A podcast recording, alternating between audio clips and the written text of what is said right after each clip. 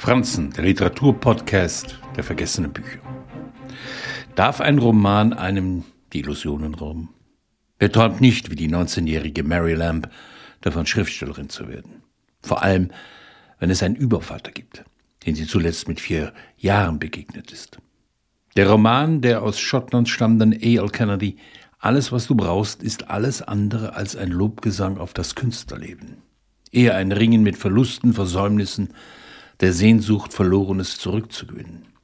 Obwohl die Voraussetzungen in einer Künstlerkolonie auf Foal Island an der walisischen Küste zu wohnen und zu schreiben besser nicht sein könnten. Nathan Staples ist jähzornig, mit Gossips Blätterromanen erfolgreich, aber künstlerisch gescheitert. Plötzlich meldet sich das schlechte Gewissen bei ihm.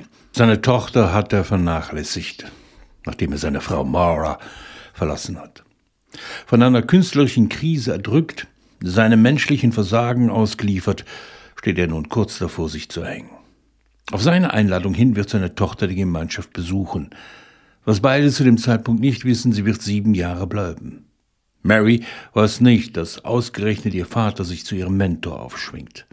Sie lernt Künstler kennen, die mitunter liebevoll, aber auch selbstzerstörerisch sind, dem Exzess zugeneigt, der Lächerlichkeit.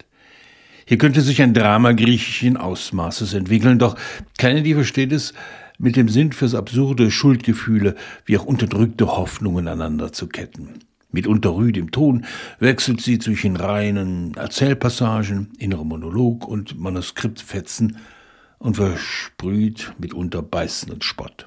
Abscheu, Liebe, Nähe und die Kluft zwischen einer Tochter und ihrem Vater schwanken wie das Wetter.